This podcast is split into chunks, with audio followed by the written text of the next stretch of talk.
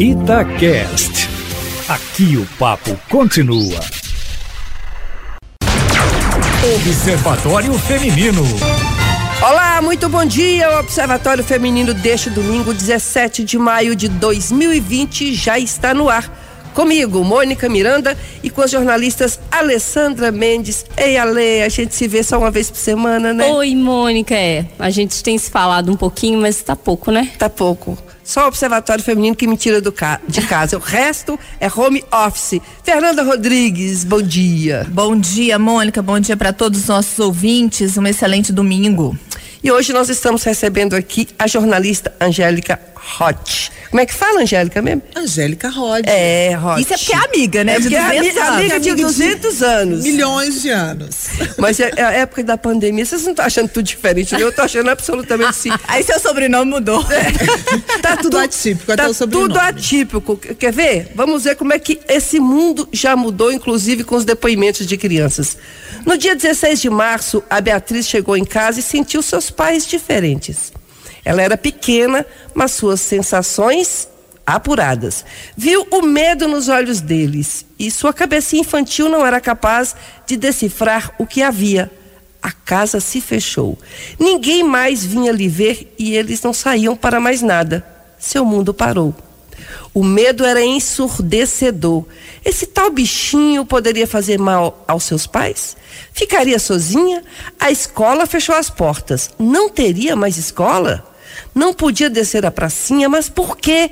Os pais estavam sem palavras. Havia um frio no ar, uma dura sensação de que a esperança havia sido congelada.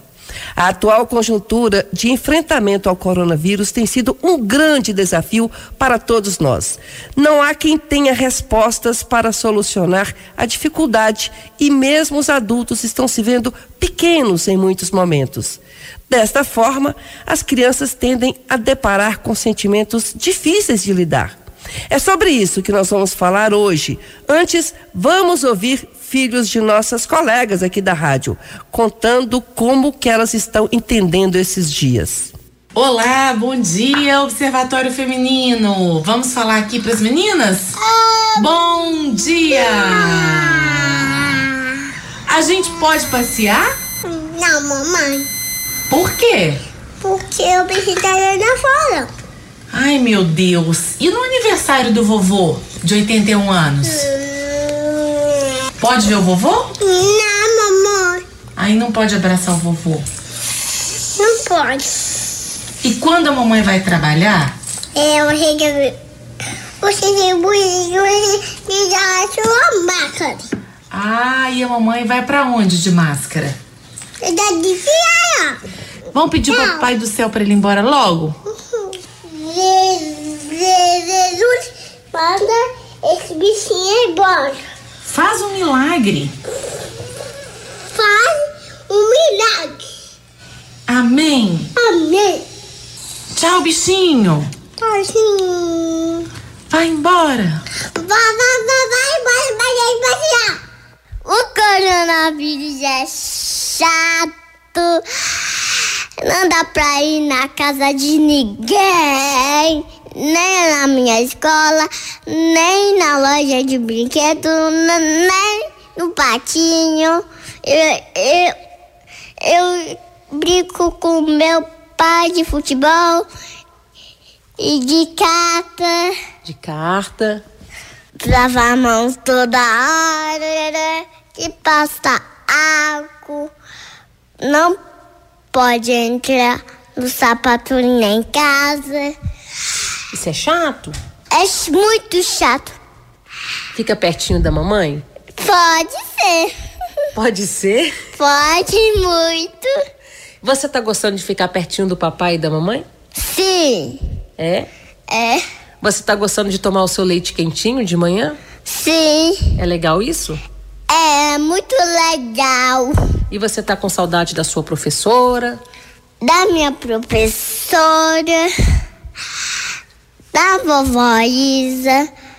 Da vovó dos anjos? Da vovó dos anjos. Dos seus priminhos?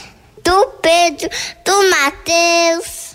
E aí, você acha que vai passar logo, João? Esse Vai passar logo. Fala, vai embora, coronavírus. Vai embora, coronavírus. Show, corona. Show, corona. Primeiro nós ouvimos aí a Sofia. A Sofia é filha da Camila Campos. Depois nós ouvimos o João, filho da Priscila Mendes. Gente, mas que tá tão difícil até de falar que situação de você ver crianças tendo que entender ficar dentro de casa, não sair. Quando sair, você vê as criancinhas, eu morro de dó. Bonitinho, mas eu fico com dó. Aquelas criancinhas de dois anos, três anos, com máscara sabe? Tipo assim, para se proteger de alguma coisa e sermos obrigados. É um mundo que eu ainda acho que é um filme de ficção, eu ainda não estou entendendo, não sei para que isso, se isso foi mandado para a gente melhorar, se não tem nada a ver com isso, que se isso é coisa normal da vida, do mundo. Enfim, Tá difícil lidar com isso, gente. Eu, eu, tava, eu tava até conversando com vocês aqui, eu tava achando que pra mim tava tudo ok. De repente surge a herpes, que é o que? Estresse. E eu achando que eu tava tranquila. Ou seja, é todo mundo sofrendo. E que bonitinho os meninos, né? É isso mesmo a situação. Virou um monstro mesmo o vírus. É. Ah, antes, deixa eu dar bom dia, Bom né? dia, Pra bom todo dia. mundo, bom dia. Eu não bom esperei, né? Eu te dei bom dia e não te- todos. Ah, delícia demais. Amigo Bom, é assim, gente. Amigo é assim. Mas, ah, Mônica, você está falando aí como uma mulher vivida, inteligente, bem informada. E você está aí, eh, sem entender o que está acontecendo. Imagina as crianças, né? Como é que essas crianças estão reagindo. Mas é muito bacana a gente ver crianças preparadas, como os meninos, né? As crianças que nós ouvimos agora, ah, onde os pais passam tranquilidade, passam segurança.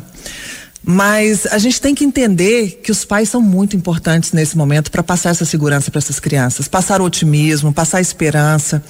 É, você leu aí um- uma parte de um texto tão bacana que mostra a, a criança percebendo o medo no olhar dos pais.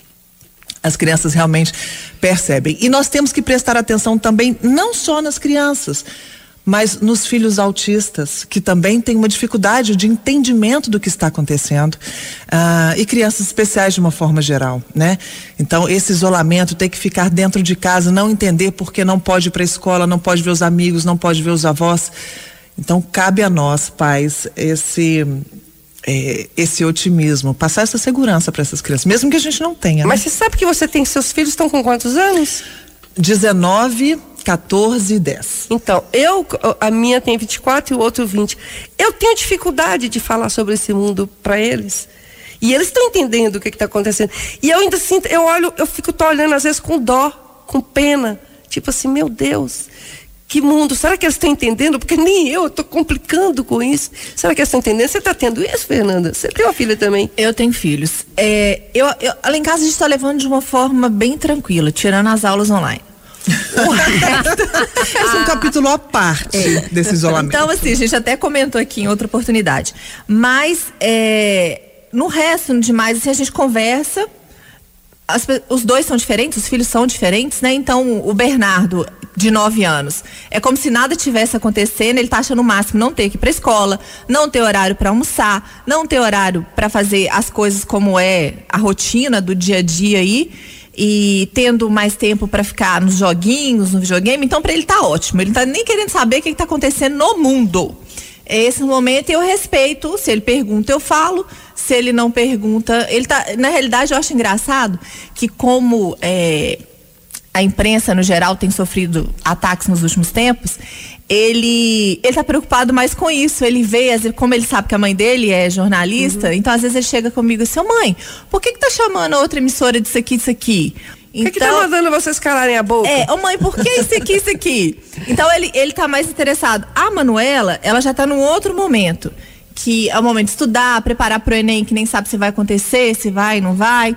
E ela já, já conversa mais, já preocupa mais. E eu, como mãe, na realidade, eu tava até conversando com ela esses dias, porque eu, eu tenho uma ideia assim, que a gente tá indo, né? Tem muito, muita vida pela frente, mas eles têm mais. A gente sempre acredita que a ordem natural das coisas é assim.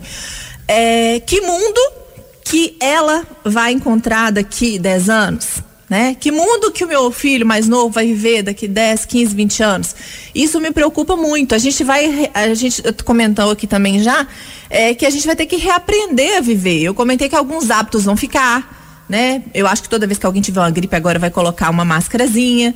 É, a gente vai ter aí pelo menos um ano e meio, dois anos, na expectativa de uma vacina em que o vírus vai continuar circulando mesmo, é, com flexibilização da, do isolamento e tudo mais é um momento assim que eu tô vendo que as pessoas estão parando, estão refletindo, estão retomando coisas que ficaram pendentes, estão é, sendo obrigadas a conviver não só com a família, que às vezes você sai para trabalhar, convive só um período do tempo, mas conviver com as nossas próprias angústias, com os nossos próprios medos. É, você acabou de contar que não imaginava que você estava, que a pandemia, que a quarentena estava te impactando tanto.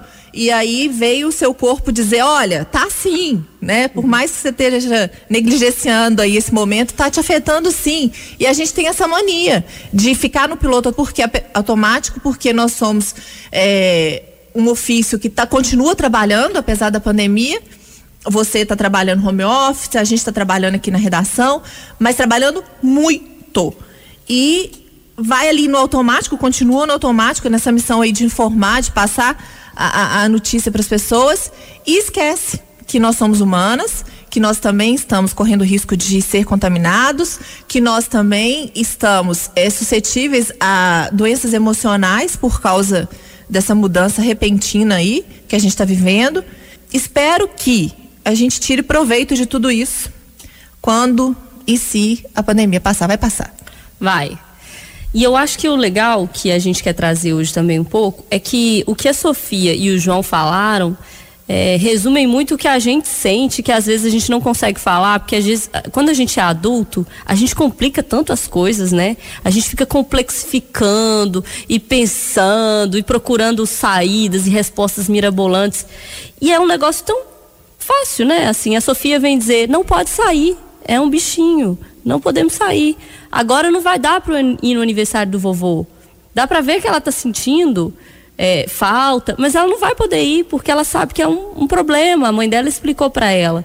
O João, por outro lado, fala que está sentindo muita falta da escola, dos amigos, das coisas que ele fazia antes, mas que é também legal estar tá com a mãe, estar tá com o pai mais tempo, fazer outras coisas.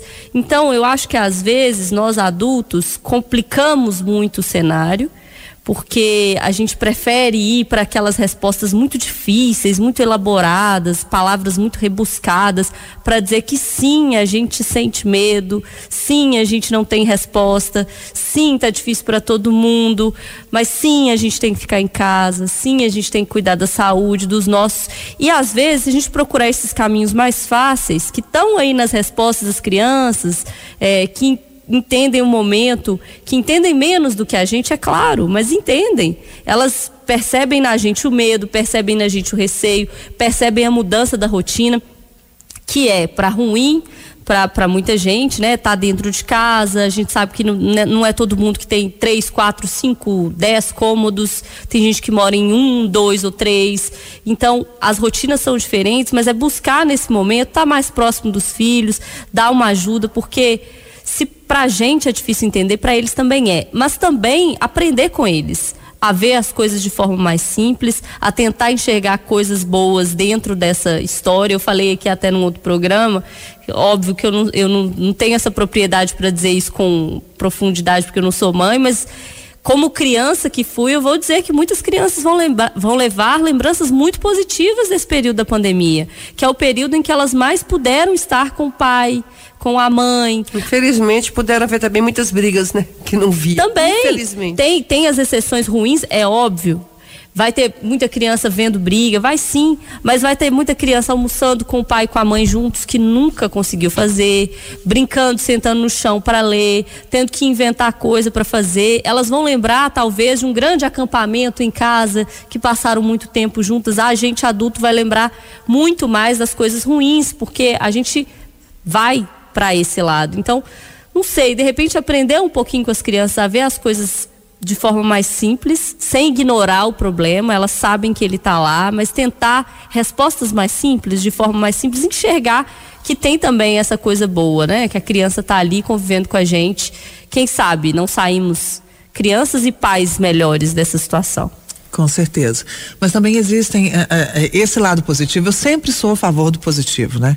Eu acho que a gente viver com, com tranquilidade, olhando o lado bom da coisa, é muito legal. Mas tem os pais que estão desempregados. Sim. Né? Isso gera na, nas crianças uma insegurança também. A gente vê a Fernanda falando do filho que fica preocupado com os jornalistas, né? Então, quando a, a criança vê que os pais estão desempregados, isso gera uma insegurança nela.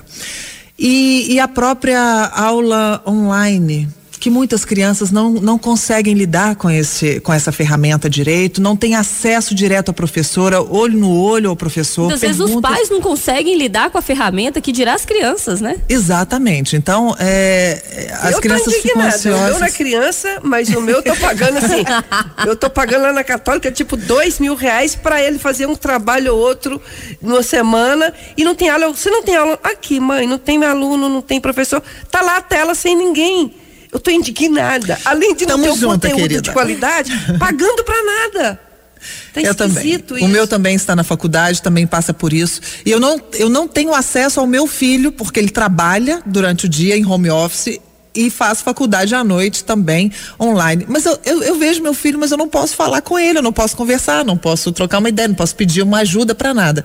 O tempo inteiro naquele é, computador. Então, é, tem, tem esse lado também que a gente tem que prestar atenção.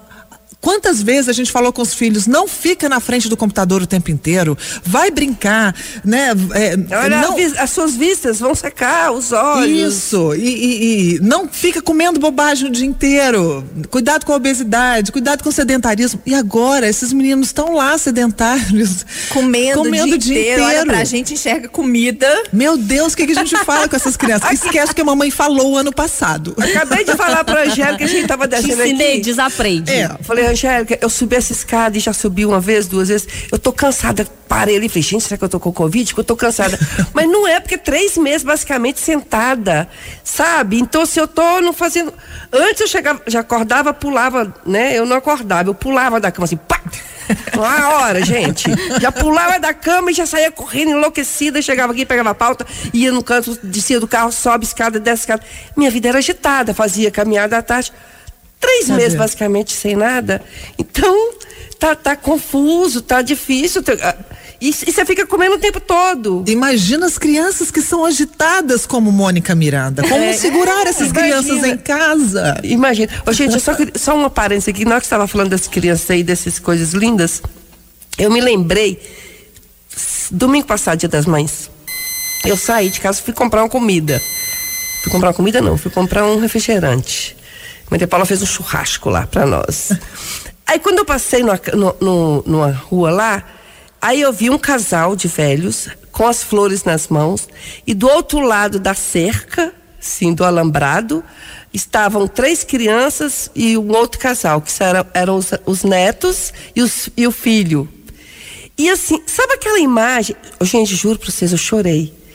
Já vou chorar de novo? Porque sabe aquela imagem assim, tão linda deles assim do outro lado com as flores e beijo, beijo, mãe, beijo, vó. Sabe, mandando beijo assim e distante e loucos para abraçar, para almoçar, para Nossa, foi uma, uma uma mensagem assim linda deles e eu fiquei olhando assim e eu comecei a chorar, falei: "Meu Deus, Tô mais sensível do que nunca também. Vocês estão mais sensíveis, gente? Nossa, não fala não. Eu choro com qualquer coisa. É, aí bobear com comercial nossa, de margarina. É, e, eu, e eu não sou uma pessoa assim, mas aí a, a, tá, tá deixando a gente muito frágil, né? Eu vivo montanha russa, gente. Tem um dia que eu tô louca, outro dia eu tô chorando, outro dia eu tô, uh, aquela, sabe assim, parece que tomou um negócio. Você tá bipolar, tripolar. Então. Não, eu tô multipolar. todo dia eu sou uma coisa. E isso é ruim, né? Porque você fica descontrolado. E as pessoas passam a te olhar desconfiadas. Às vezes eu chego na redação já vejo que a pessoa me olha assim, tipo assim, como será que ela tá hoje? Porque ontem ela tava era louca. de jeito. Será que hoje ela tá Mas você um sabe que eu calma? até entendo a, a, a esse meu meu estresse, porque eu pensando aqui, enquanto vocês estavam falando, você tem um marido, você tem um marido. Eu não tenho pai, eu não tenho mãe, eu não tenho marido. Então, assim, sou eu que os irmãos praticamente né, moram no interior.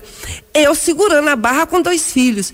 Nós temos que ser muito mais fortes nesse momento. Unidos, né? Isso é bom também, estamos nos unindo. Mas tem outro ponto positivo também que eu acho com relação às mães principalmente. A quantidade de lives, né? Os shows maravilhosos que a gente está tendo a oportunidade de assistir mas que tantas mães grávidas, mães com filhos pequenos, que numa situação normal não poderia ir a um show de um artista que gosta, tá podendo assistir o um show, tomar uma Gente, cerveja. domingo É outra Zé- coisa que- Zeca Pagodinho domingo me matou a pau. Aqui é outra coisa que veio pra ficar. Mesmo depois Também que, acho. sei lá, daqui no ano que vem, quando voltar, as lives vão continuar, você pode ter certeza. Concordo com Não, eu você. também E acho. São por- democráticas. Um milhão, dois milhões de pessoas assistindo, as propagandas pagando tudo e é muito dinheiro que esse pessoal está recebendo. É o Isso que é, há. é rentável também pro artista. Mas né? muito quantidade rentável. de merchan que ele está fazendo E ali. alcança um público que talvez ele não alcança, alcança nos shows. Com certeza, 4 milhões de pessoas assistindo ao mesmo tempo um show. Sim. Então, isso, isso é muito válido. E para essas pessoas, mulheres grávidas, pai, pai e mãe que não podem ir a show porque os filhos são pequenos, não tem com quem deixar, estão lá namorando, tomando uma cervejinha, comendo alguma coisa, divertindo junto com os filhos, os filhos dançando também. Show de Roberto Carlos, gente, que é caríssimo. Nem todas as pessoas podem ir. Então, quantas senhoras Quase ninguém, gostariam, né? Muito gostariam de ir a caro. um show do, do Roberto Carlos e pode. Assim, eu estou enlouquecendo. E às vezes é uma live atrás da outra. Você passa Não, o dia inteiro. dá, numa dá até maratona. raiva. É, numa maratona mesmo. Mas agora lá na sua casa que tem três filhos e você, como é que você divide as lives? Tem três, Internet, quatro ué. TVs? Porque assim, lá em casa dá disputa, lá em casa só tem uma TV. Eu é a internet que eu Não, assisto. querida, Mas a muito- boa live é na TV, minha filha. Você põe lá na TV, fica vendo e dança, e come, e bebe, não sei É. o quê. É, Vocês chegam no consenso? Amor de minha vida. Titia que é muito democrática. Vai ficar nesse canal aqui, É ponto. o que eu gosto. Mas os meus filhos, graças a Deus, Eu gostam. sei e que conheço a gostam. democracia. E minha mãe implementava ela com afinco lá em casa. É isso aqui, ó. Eu mandei, acabou. E todos Já foi, já voltou? E lá em casa ainda tem um detalhe, a gente tem que ter uma regra. Até as dez e meia da noite, a live tem que ser tranquila. Porque o, o Pedro, meu mais velho, está na aula na faculdade. Deu dez e meia, acabou a aula dele. O mundo acaba, aí todo mundo vai dançar, e todo mundo vai cantar. E graças a Deus eles gostam das mesmas coisas que eu, senão não dava certo. Ai, ai, pandemia, pandemia. Olha só, foi escrito por um poeta cearense chamado Braulio Bessa, a partir de dados demo- do memorial inumeráveis, criado para impedir que as vítimas da pandemia do Covid-19 se tornem somente números nas estatísticas diárias. A gente tem visto aí, né? Até que a, a Globo tem, G1 tem colocado, né? Os nomes das vítimas, É, assim. o Jornal Nacional mudou o plano de fundo dele, vai colocar agora as carinhas da- das vítimas, né? É, porque isso é muito importante, porque a gente já está assim, 5 mil mortos, 6 mil mortos. Quem são essas pessoas? O que, que elas eram? 10 mil mortos, daqui a pouco tá 20 mil mortos. E é só número, e vai ficando um número, é uma Acaba coisa tão fria. também, né? E já está meio que banalizado. Então, esse poeta, ele, ele fez esse poema e que virou uma letra de música, e eu vou falar só um pouquinho aqui da letra de música, depois a gente vai ouvir essa melodia Quem tá do cantando, Chico Chico César. César. Então, a letra diz assim: André Cavalcante era professor, amigo de todos e pai do Pedrinho. O Bruno Campelo seguiu seu caminho, tornou-se enfermeiro por puro amor. Já Carlos Antônio era cobrador, estava ansioso para se aposentar. A diva Teresa amava tocar seu belo piano de forma eloquente. Se números frios não tocam a gente, espero que nomes consigam tocar. Elaine Cristina, grande para-atleta, fez três faculdades e ganhou medalhas. Felipe Pedrosa vencia as batalhas, dirigindo Uber em busca da beta. Gastão Dias Júnior, pessoa discreta, na pediatria, escolheu se doar. Horácio Coutinho e seu dom de cuidar de cada amigo e de cada parente. Se números frios não tocam a gente, espero que nomes consigam tocar. E aí por aí vai falando da profissão das pessoas que morreram, quem elas eram, o que, que elas faziam, assim, em, em três palavras ele consegue às vezes falar quem era a pessoa. Maravilhoso, né? Porque, aí a gente vai assim, ficar. É na- isso mesmo. Eu tento realmente fazer esse exercício. Porque a gente que trabalha o dia inteiro eh, com isso, né? O tempo todo com isso, é, tem, a gente vai ficando frio para as coisas. É igual quando a gente dá notícia de polícia, homicídio e tudo. Mas cada pessoa que morreu vítima dessa pandemia, Essa pessoa tinha um pai, uma mãe, um filho, Uma história. um sonho, gostava de um tipo de música, de uma comida em especial.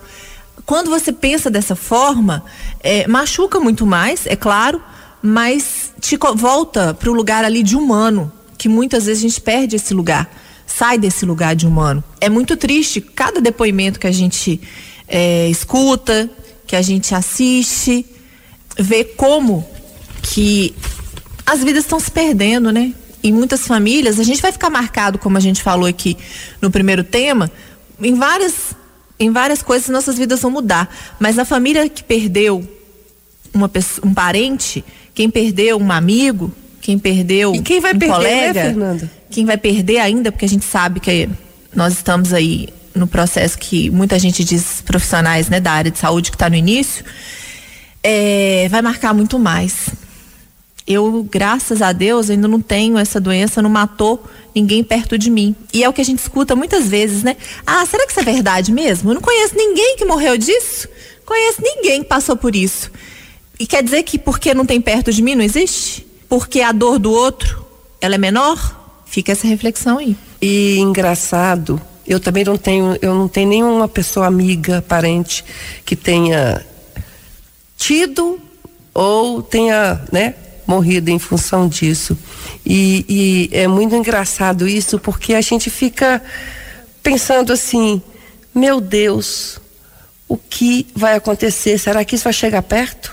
Será que daqui a pouco está pertinho de mim? E é isso, né? Você tem que estar preparado, porque daqui a pouco pode estar perto de você. Pode ser você, porque é um vírus tão, como dizem aí, os, os garotinhos, tão monstrinho que a gente nem vê. É, e os relatos que a gente tem de quem passou por isso, né, perdeu alguém, são relatos muito dolorosos até de ouvir, né, que você não pode se despedir da pessoa, caixão lacrado. É, eu, a, a, a, Covid já chegou perto de mim, meu, meu cabeleireiro, a família inteira é, teve e a avó dele faleceu. E não tem, não tem despedida, não tem, não tem nada. Então é, é muito sofrido a gente ver isso. Que bom quando a gente fala assim, não conheço ninguém que tem. Graças a Deus e que continue assim.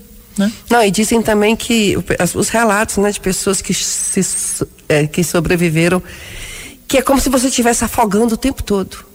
É, essa semana, duas coisas me assustaram, assim, com relação à, à pandemia, e por isso eu acho importante trazer essas histórias. O Fantástico fez, está fazendo, não sei se continua hoje, mas fez na semana passada uma homenagem linda com os atores renomados, né? Contando a história das pessoas que é, morreram com o coronavírus. Aí teve o Antônio Fagundes, Wagner Moura, que contavam as histórias dessas pessoas que não para que elas não sejam apenas números.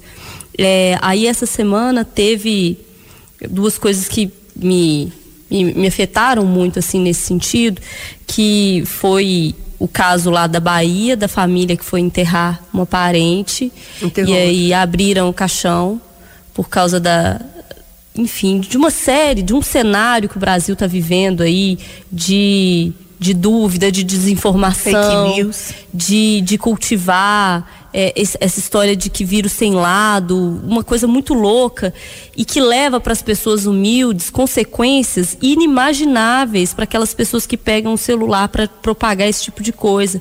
A família foi abrir o caixão é, de uma pessoa que tinha falecido com coronavírus. A prefeitura teve que fazer um trabalho depois com essa família, que eram 12 pessoas, fez os exames, cinco contaminados com coronavírus, após abrir o caixão de uma parente. Isso me afetou muito, porque às vezes quando a pessoa dá uma, uma declaração, ela, ela, ela escreve uma coisa na rede social, ela não tem noção da consequência disso para outras, né? Então a gente tem que ter um pouco dessa noção de responsabilidade, que não são números, são pessoas. E a história é, da ameaça aos jornalistas aqui em Belo Horizonte, que às vezes, quando as pessoas vão para a rua e elas falam assim: ah, os jornalistas são isso, os jornalistas são aquilo, eles também tratam a gente como números, como coisas. Não estão entendendo que aqui são pessoas que sofrem, que sentem, que estão sujeitas a pegarem, que na família também. E aí a gente viu, né, enfim, uma, uma ofensa grande, com, com pichação, dizendo que tem que matar um jornalista por dia. A gente chegou nessa situação. E aí foi feito um grafite lindo, inclusive, por cima. O Hospital das Clínicas pegou uma equipe e fez um, um grafite, porque foi num, num, tapume do Hospital das Clínicas, agradecendo ali aos profissionais da saúde, gratidão, viva a vida, uma coisa super legal. E nesse contexto eu fiquei pensando, será que essas pessoas que estão aí cultivando esse tipo de coisa, propagando esse tipo de ódio, é, se sentiriam da mesma forma se elas soubessem, por exemplo, que tem uma colega jornalista aqui de Belo Horizonte que essa semana, aliás, dois dias antes do Dia das Mães, perdeu a mãe para Covid-19 e que está com o irmão internado? E que a qualquer momento, qualquer jornalista pode perder a vida. Você está na linha de frente, Será indo para a rua, voltando o tempo todo. Estão pensando que a gente é gente e que a gente tá, também se arrisca para levar a informação para que elas não se arrisquem? Mas eu vou te responder uma coisa, Alessandra. Está acabando o nosso tempo, mas vou te responder uma coisa. Quando a ideologia substitui o sentimento, a razão, é complicado. É muito complicado, porque assim, a radicalização não te leva a lugar nenhum. E você coloca é, uma ideologia à frente de, de sentimentos, de razão, do, da realidade, porque a pessoa fica cega. E o que a gente não quer Mônica, é que caia na situação daquela, daquela mulher lá da Paraíba, se eu não me engano agora, que perdeu o marido e que gravou um vídeo assim dilacerante porque ela fala, tinha, era porque, essa postura. Porque ela propagava ir pra rua, que não tinha problema nenhum, que era tudo aumentado, inventado, e o marido morreu. E ela fez um vídeo dizendo: Meu filho falou, mamãe, você salvou meu pai? E eu tive que responder: eu vi. Não. É isso que a gente não quer. Não precisa chegar a isso. Não, não precisa não chegar quer. a isso. Acordem. Porque, gente, tudo vai passar. Nós estamos terminando o Observatório Feminino deste domingo. Trouxemos aqui a Angélica Rod, que eu fui madrinha de casamento, e aí eu esqueci o sobrenome dela e todo mundo me gostou, mas é assim mesmo, é um problema, é um problema nesse, nesse momento. Alessandra e Fernanda, Tchau, gente. Tchau, gente. Beijo, se cuidem. É, vai passar, vai passar, vai passar, vai passar. Domingo que vem a gente vai estar aqui de novo porque vai passar. Tchau, Angélica. Muito obrigada, querida. Beijo, se cuidem mesmo, cuidem da cabeça de vocês. Temos que sair dessa com a cabeça no lugar, porque se não tiver a cabeça no lugar, aí teremos mais problemas pela frente, tá bom? Vamos nos cuidar. Bom domingo para vocês. Foi um prazer imenso participar desse programa aqui, viu? Iba. Beijo. Domingo que vem a gente tá de volta. Tchau, beijo.